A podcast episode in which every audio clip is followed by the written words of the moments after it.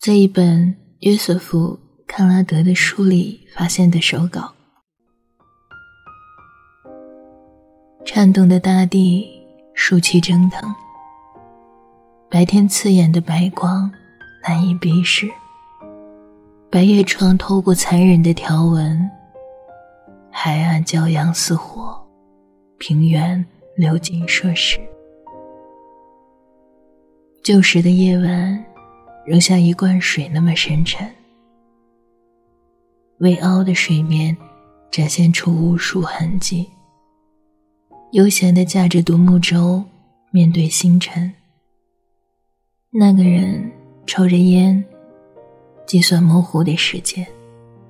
灰色的烟雾模糊了遥远的星座，眼前的一切失去了历史和名字。世界。